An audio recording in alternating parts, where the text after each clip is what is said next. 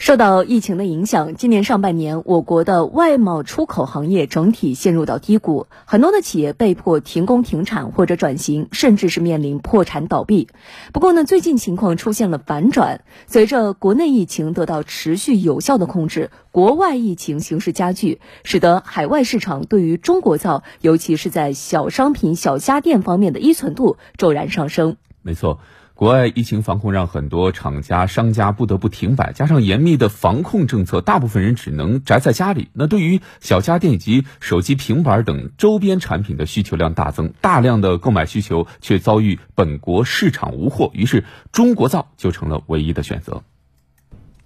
在深圳一家企业的仓库里，记者见到正在忙碌的黄世平，他每天的工作就是清点货物箱数，并贴上标签。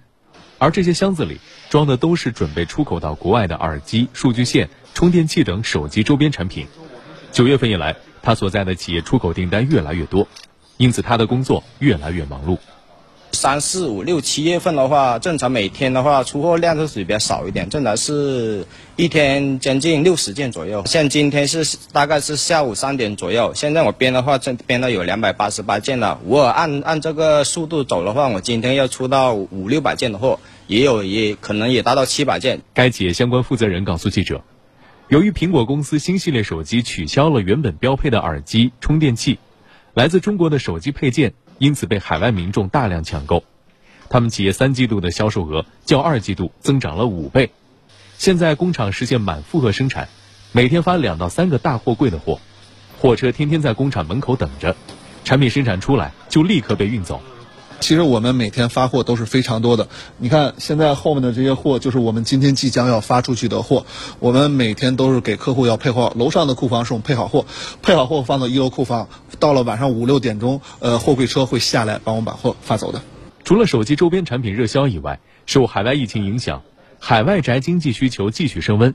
欧美民众为满足日常宅家的娱乐需求，大量抢购投影仪、平板电脑、游戏机。键鼠套装等消费电子产品，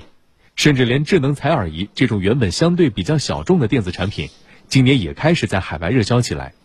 疫情的呃一些原因，可能有一些呃人是不能正常上不能上班，所以他们就会在家里对于耳道的清洁。去年的五六月份，我们每个月在线上可能只销售十多万个，然后到了今年的五六月份开始，我们每个月可以翻到四十到五十万，四十万个到五十万个。这里原来是我们一个展厅，现在因为订单量的增长，现在我们的展厅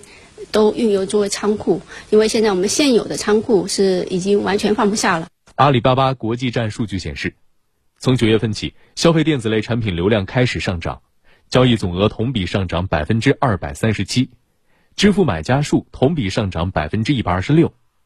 十一月份热度仍不减，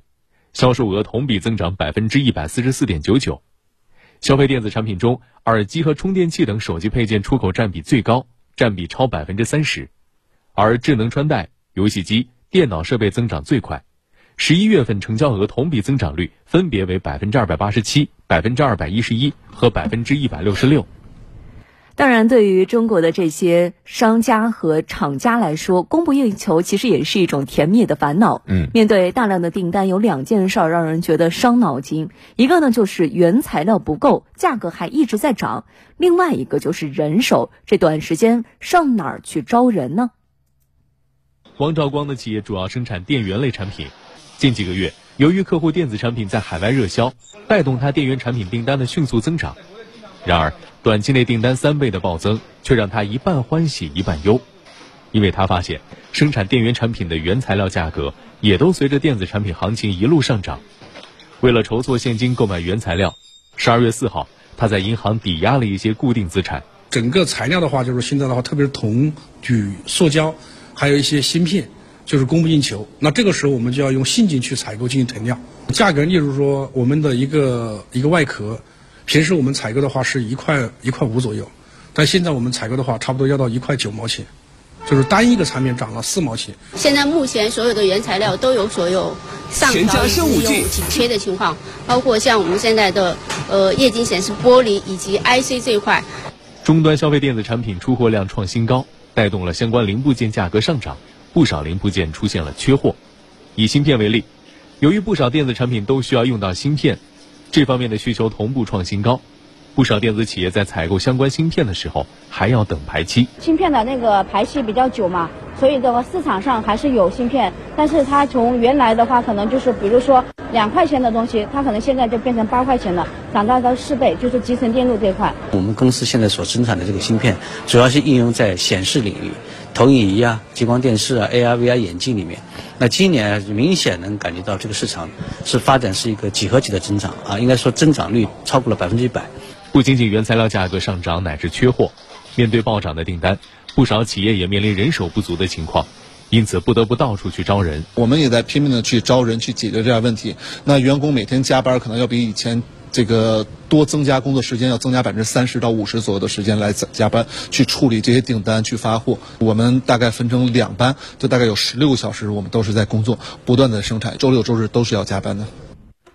虽然有这样和那样的问题，但是大的方向是好的就行了。对于这些企业来说，这也算是一次市场的突击检验，看看谁在市场的应变能力方面最为突出，谁就能破茧而出。